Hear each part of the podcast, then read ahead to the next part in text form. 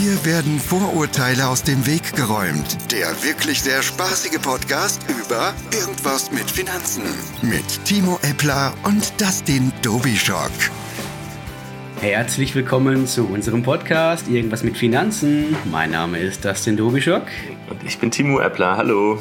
Guten Tag zusammen. Da sind wir schon wieder für euch. Dustin. Wie jeden Donnerstag eine neue Folge. Dustin. Sorry, dass ich dich unterbrochen habe. Ich, ich darf gar nicht hier sein heute. Eigentlich. Ich Stimmt, wollte. Du bist illegal, ne?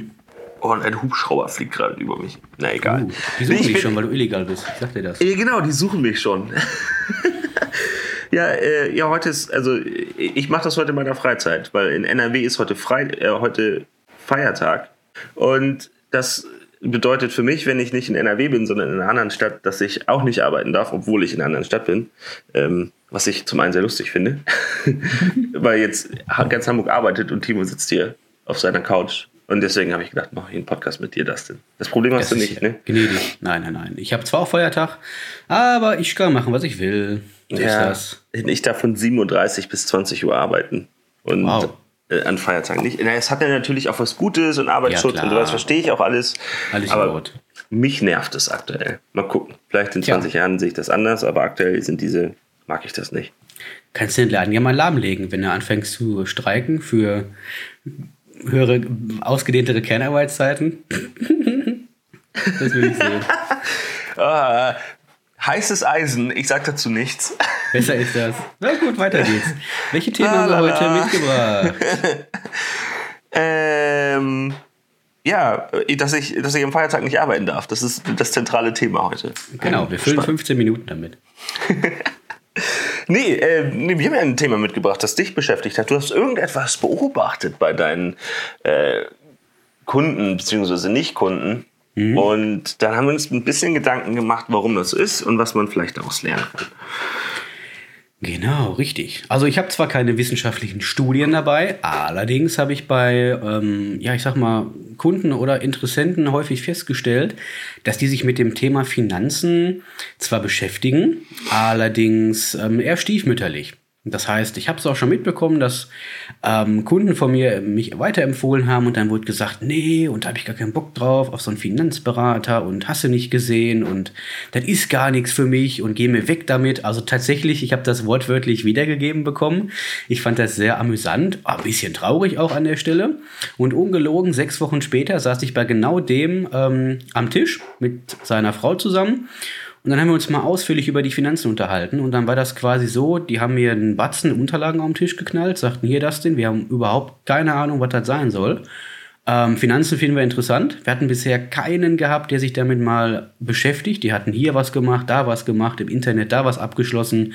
Und dann haben wir das mal in, in einem dreistündigen Gespräch einfach mal zusammengetragen und geguckt, was wollen die überhaupt erreichen in den nächsten Jahren und das dann hinterher genau darauf abgestimmt. Und dann waren die hinterher total dankbar und froh, wo sie am Anfang gesagt haben, nee, das Thema interessiert mich nicht, das will ich gar nicht und haben das abgeblockt. Und das finde ich spannend und das ist immer, immer öfter zu sehen, dass man erstmal sagt, nee, das möchte ich gar nicht und dann hinterher feststellt, da gibt es so viele Fragen und so viele Dinge, die da eigentlich geklärt werden möchten von den Leuten. Und äh, das ist das, was ich beobachtet habe. Und da könnten viel mehr Leute da draußen eigentlich die Vorteile, die es gibt, nutzen und mitnehmen, wenn sie sich da einfach mal ein bisschen von, von lösen von Vorurteilen. Ja, Ja, Vorteile, wir fangen mal ein bisschen weiter vorne an, glaube ich. Deine, dein Bauchgefühl hat dir gesagt, dass äh, du das Gefühl hast, dass sich äh, manche Menschen nur stiefmütterlich mit dem Thema Finanzen beschäftigen. Genau. Und jetzt ist die Frage, warum könnte das so sein? Und wir können natürlich nichts Allgemeingültiges sagen, hast du ja auch schon gesagt, sondern wir, wir gehen mal in unsere Intuition und schauen auf dieses einzelne Individuum und gucken mal auch vielleicht in uns ein bisschen rein, woran das da liegen könnte. Und wenn man sich die Vergangenheit von der Finanzbranche anschaut, dann finde ich, findet man relativ viele Antworten. Leider ja. So insbesondere äh, in den 90ern und auch Anfang der 2000ern hat die Branche nicht viel Gutes getan. Bitte, Natürlich, sie hat auch Gutes getan, selbstverständlich, aber nichts Gutes für oder nicht viel Gutes für ihr Image. Und das äh, haftet ihr heute noch an. Ähm, also, ja, was es im Einzel ist, äh, Einzelfall ist, muss man vielleicht gar nicht drauf eingehen. Aber das, daraus resultierte ein mangelndes Vertrauen in die ganze Branche.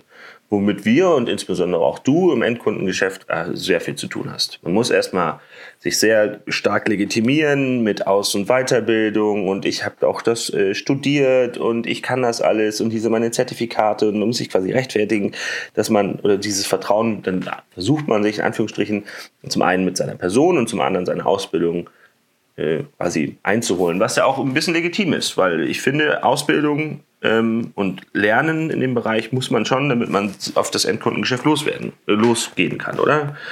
Weil sonst ähm, es kann ja nicht jeder machen, was du da machst. Ist ist auch ist auch schon intensiv. Man muss sich mit vielen Dingen auseinandersetzen. Oder siehst du es anders? Ähm, auf jeden Fall. Also nein, nicht auf jeden Fall anders. Ich sehe das genauso wie du.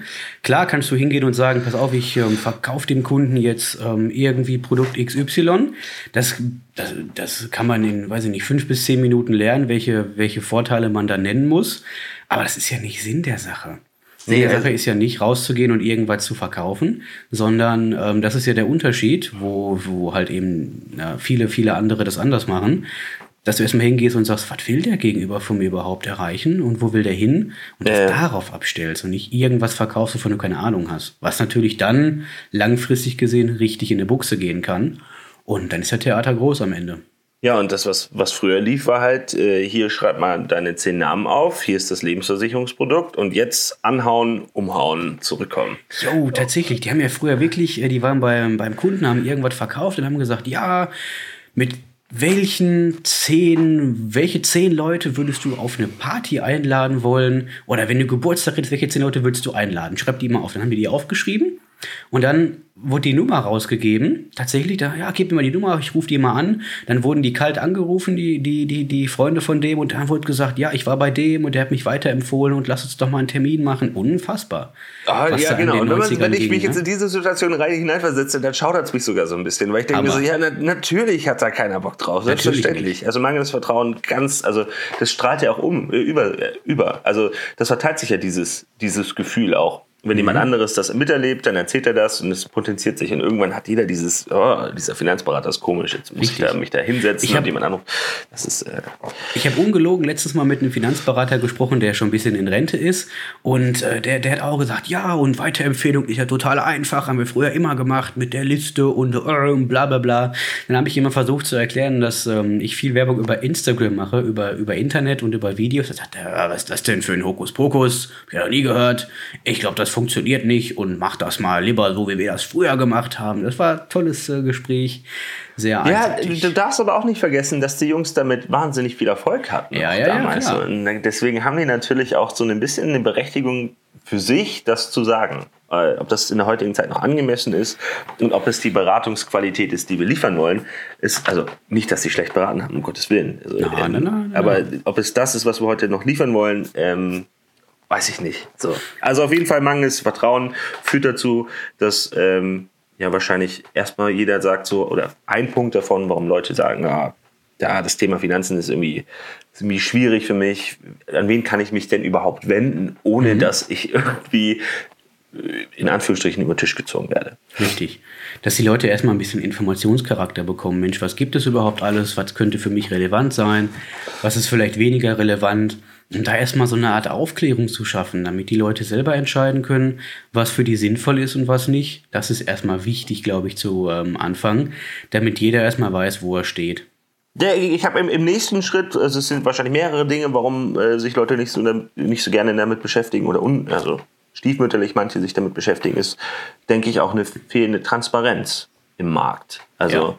eine, ähm, eine Vergleichbarkeit von Berater und Produkt und Kosten und so weiter, das ist ganz schön aufwendig, weil äh, die Produkte und äh, Deckungs... Ähm, also was zum Beispiel ein Deckungskonzept von der Versicherung zum Beispiel sagt aus, welche Leistungen tatsächlich da drin hinter sich verbergen, weil eine Haftpflicht ist nicht gleich eine Haftpflicht, sondern in den Deckungskonzepten sind noch unterschiedliche Absicherungen genau beschrieben. Das ist das, worauf man aus meiner Sicht ein bisschen achten muss, ob das dann zu einem persönlich passt, beziehungsweise man sollte dann jemanden wie dich sich anholen, äh, ähm, beiseite holen, der dann wirklich konkret sagen kann, um, brauchst du eine Haftpflicht, die so und so, Haftpflicht ist jetzt gar nicht so schwer, aber oder bei Hausrat oder wie auch immer, gibt es halt schon wichtige Dinge, wo man das in das Produkt reinguckt, weil sie halt nicht so einfach zu, vergleichbar, zu vergleichen sind. Und das führt, also diese Intransparenz, ähm, führt zu, ähm, ja, auch wieder einem unguten Gefühl und ich weiß nicht, weiß nicht ganz genau, was ich tun soll, oder? Richtig. Also ich habe mich mal, ähm, ich habe mir den, den Spaß mal gemacht, war auf einem Vergleichsportal, dessen Name ich nicht nenne, die ganz viel Fernsehwerbung machen. Jeder weiß, wer gemeint ist.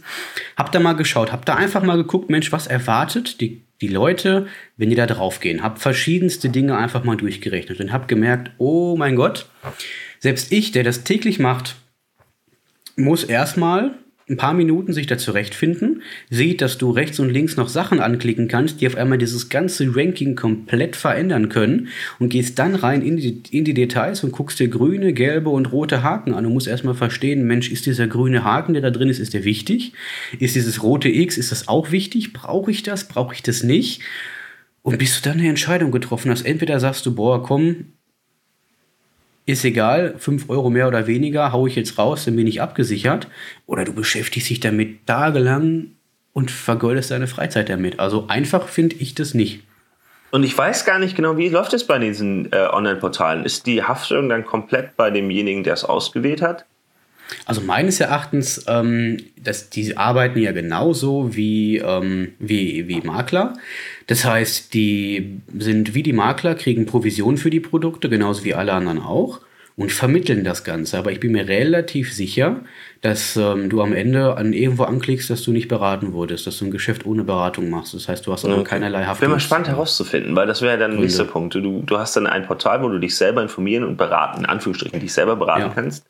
In der Realität machst du wahrscheinlich fünfmal Klick, dann äh, mhm. äh, liest du zweimal den Anfang vom Text durch und beim dritten Text denkst du, oh, das ist ganz schön lang. Naja, wird schon passen. Und dann auf, oder du sagst, oder brichst, oder brichst dann ganz ab. Also ja. wir gehen mal davon aus, du drückst auf Ja, mache ich und dann hast du was abgeschlossen und im Zweifel, das weiß ich jetzt nicht genau, ähm, hast du noch gesagt, dass du eine Beratung abgelehnt hast. Hast du dann auch irgendwie irgendwo mit unterschrieben? Wenn dann irgendwas schief, schief läuft und du sagst, ey, das wollte ich doch gar nicht, ähm, stehst du schön im Regen. Und es passiert halt bei einem Berater wie dir halt nicht. Ja, da kannst du halt die, die, da, kannst du halt die Fragen stellen. Mensch, ist dieses rote X relevant? Brauche ich das? Brauche ich, brauche ich jenes? Das ist es halt, das ist halt der, der große und, Unterschied. Äh, rechtssicher findet halt auch eine Beratung statt. Ja, richtig, also, genau. genau. Also äh, da hat man halt auch was in der Hand und sagt, hey, wir haben doch drüber geredet. Und das ist für dich, und da haben wir schon mal drüber geredet. Richtig. Für dich und, und anders, anders super. als dich kann man mich auch am Feiertag anrufen, weil ich darf arbeiten. Nein, ja, mich kann man auch am Feiertag anrufen. Ich äh, antworte dann halt in ja. Freizeit. Wunderbar. nee, was, was ich ja auch gesehen habe, das war auch ein ganz relevanter Punkt. Du hast ja auch dieses, du hast ja auch ganz viele Rankings und ist getestet mit 1,0 und hast du nicht gesehen. Ich habe mir mal den Spaß gemacht, bei so einem Online-Versicherer mal bei Google einfach den Namen einzugeben und habe tatsächlich ungelogen von 1,0 Bewertungen auf diesem Vergleichsportal auf Google gefunden, Durchschnittsbewertung 1,9 Sterne von 5, 121 Bewertungen mit der Schaden wurde nicht abgewickelt, habe mich an die gewendet, habe da ähm, jedes Mal an einen Ansprechpartner drehen, ich lande in der Hotline mhm. und der Schaden wurde abgelehnt und all solche Sachen. Das sind halt eben dann die Dinge, die dahinter stecken. Weil ganz ja. ehrlich, der, diese, dieses Frontend mit, der, mit dem 1,0 Bewertung hast du nicht gesehen, das ist alles Marketing. Da sind wir auch noch mit dem, äh, sind wir auch beim Thema Service. Also Richtig. jemanden zu haben. Du erinnerst dich ja im Zweifel immer konkret an deine einzelnen Kunden. Yep. Und ob das bei so einer etwas größeren Maschine der Fall ist, ist auch, also dem Fall wahrscheinlich auch ein sehr gutes CRM-System, wo dann irgendjemand was eingetippt hat, aber der, derjenige, mit dem du sprichst, ist immer ein anderer wahrscheinlich.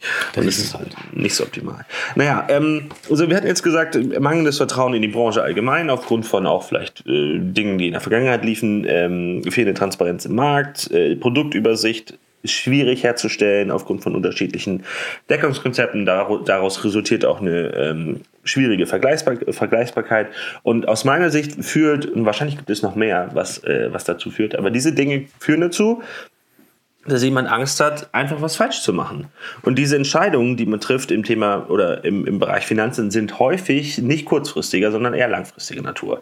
Und wenn man im Bereich Finanzen Angst, äh, Fehler macht, also vermeintlich einen Fehler macht, hat man das Gefühl, dann ist es im Bereich Finanzen sehr, aus, sehr stark auswirkend, weil das läuft sich, da läuft immer 20, 30 Jahre. Äh, und dann habe ich ganz viel Geld in Sand gesetzt, Sand gesetzt und aus dieser Angst macht man dann vielleicht entweder gar, macht man vielleicht dann gar nichts am Ende. Also so könnte ich mir das so äh, zusammenreimen, wieso dieses stiefmütterliche äh, Behandeln von äh, den Finanzen zustande kommt. So. Das ist es halt. Also mein Appell ist ganz einfach, Leute, informiert euch einfach ein bisschen, informiert euch vorher, spricht mit jemandem, der informiert ist, der euch ähm, transparent aufklärt darüber. Dann könnt ihr immer entscheiden, ist das was für euch, ist das nichts für euch.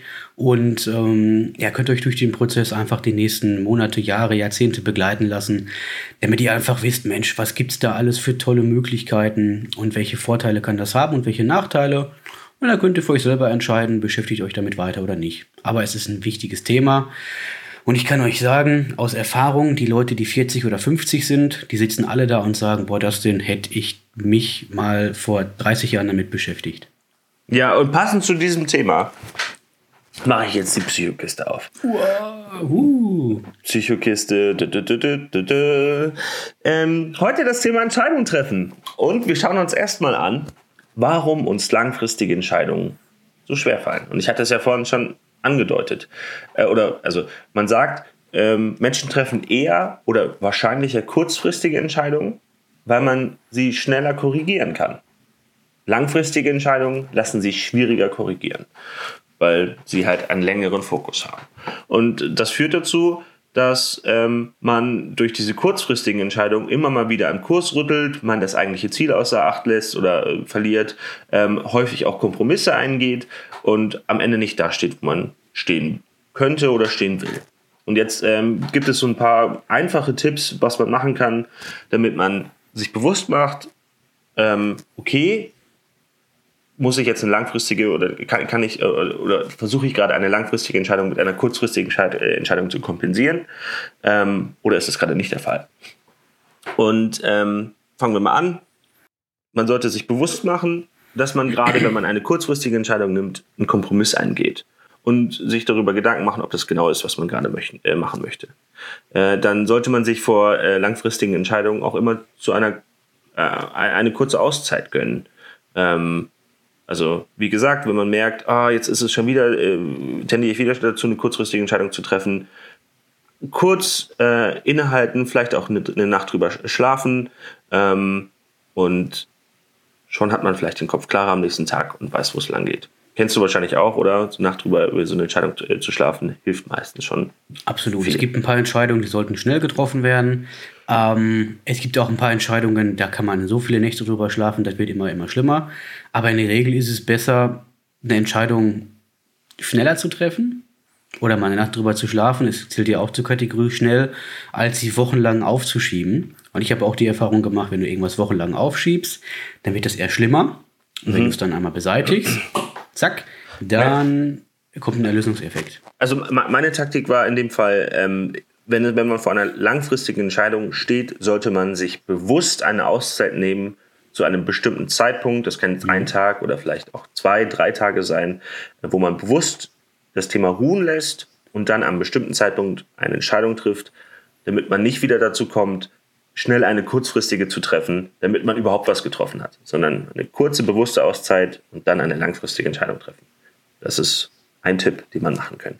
Dann ähm, Störquellen ausschalten, wenn man darüber nachdenkt. Also ähm, alle Stress- und Störfaktoren ähm, einfach ein bisschen ausblenden, ähm, um ganz bewusst sich mit Informationen aus, äh, auseinandersetzen zu können. Und am Ende, das ist so ein bisschen auch die Königsdisziplin, äh, in die Meta- oder Adlerperspektive gehen. Also das Ganze von, von ähm, Kennst du das? Von oben mhm. betrachten. Sich selber ja, von oben betrachten, die Umwelt wahrnehmen und sagen, ich, äh, nicht ich Timo, sondern ich Mensch, der hier gerade in Hamburg sitzt, was, was würde den jetzt gerade bewegen oder welche Entscheidungen würde ich ihm treffen, wenn ich jetzt nicht diese Person selber wäre?